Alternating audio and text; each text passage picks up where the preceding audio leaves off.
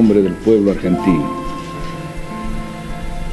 quiero expresarle el agradecimiento de todos. Necesitábamos sin duda de la tarea que ustedes han realizado.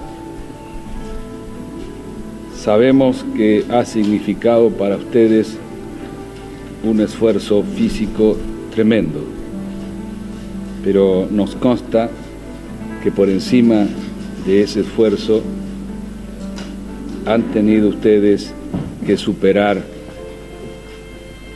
algo que es mucho más fuerte. Han tenido que superar el agobio del dolor con el que se han encontrado a través de todos estos días de tan intenso trabajo. El país necesitaba en consecuencia este ejemplo de ustedes, así como necesita saber la verdad acerca de lo que pasó. Porque sobre la base de la mentira o de la oscuridad no podemos construir la unión nacional.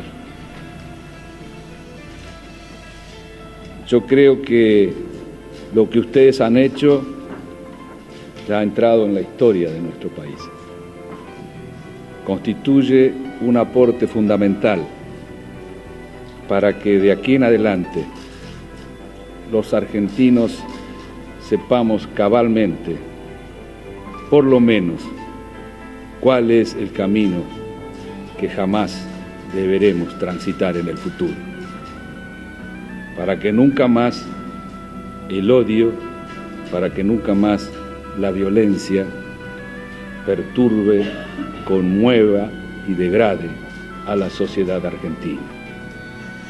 Va a actuar como corresponde en la Argentina la justicia, a través del debido proceso, en el marco del Estado de Derecho, y vamos a encontrar seguramente con la misma inquietud, con la misma eh, apelación de carácter espiritual que ustedes permanentemente han puesto de manifiesto, vamos a encontrar los argentinos la paz que estamos reclamando.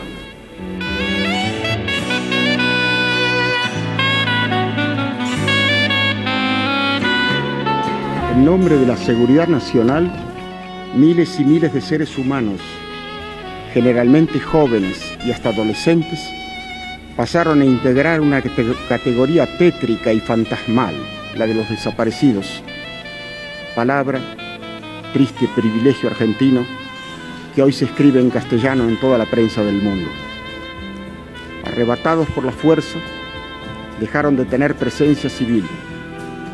Años de incertidumbre y dolor de padres, madres e hijos, todos pendientes de rumores, debatiéndose entre desesperadas expectativas, de gestiones innumerables e inútiles, de ruegos influyentes oficiales de alguna fuerza armada que alguien les recomendaba, a obispos y capellanes, a comisarios. La respuesta era siempre negativa.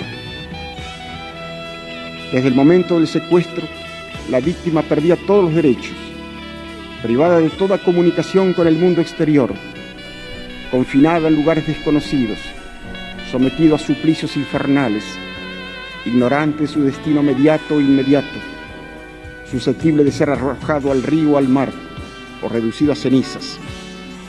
Seres que sin embargo no eran cosas, sino que conservaban atributos de la criatura humana, la sensibilidad para el tormento, la memoria de su madre o de su hijo o de su mujer, la infinita vergüenza por la violación en público.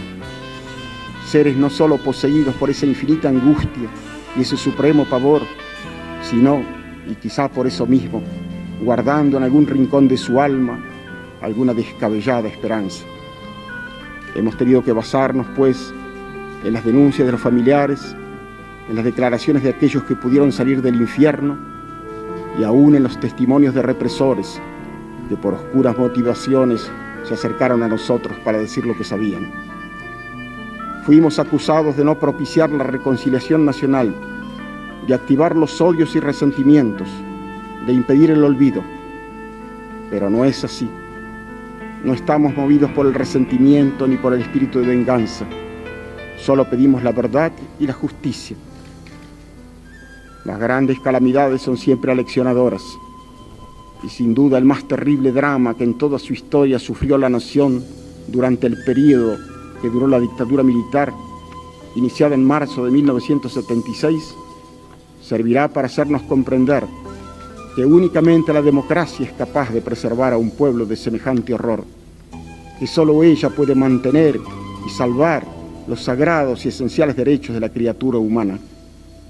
Únicamente así podremos estar seguros de que nunca más en nuestra patria se repetirán hechos que nos han hecho trágicamente famosos en el mundo civilizado. Nace el sol en las tinieblas como la flor entre abrojos. ¿Cómo es que podré olvidar lo que miraron mis ojos? Lo que miraron mis ojos. Lo que miraron mis ojos lo cargo en el pensamiento. Aunque vengan contra mí mar y cielo, tierra y viento, mar y cielo, tierra y viento. Es que no puedo olvidarme, es que olvidarme no quiero. Porque es que habría de olvidar a los muertos de mi pueblo, a los muertos de mi pueblo. Por los muertos de mi pueblo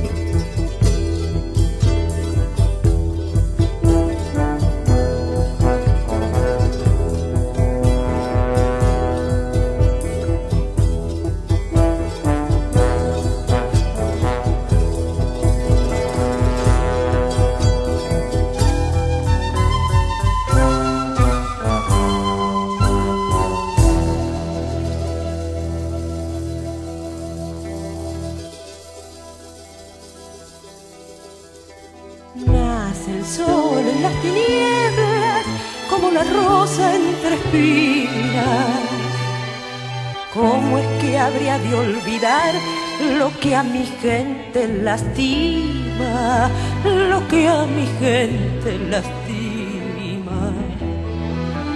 A la gente de mi tierra que solo vivir quería, la llenaron de pesar y de terrible agonía, y de terrible agonía pueblo paciente y sufrido perdió sus hijos amados al rigor sacrificados por la ambición desmedida, por la ambición desmedida. Por los muertos de mi pueblo no es venganza se haga justicia por todo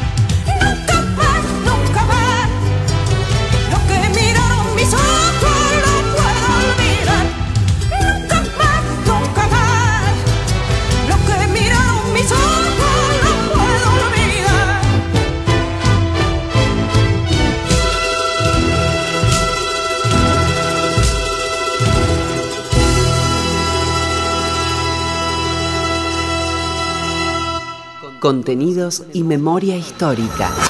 Radio Nacional.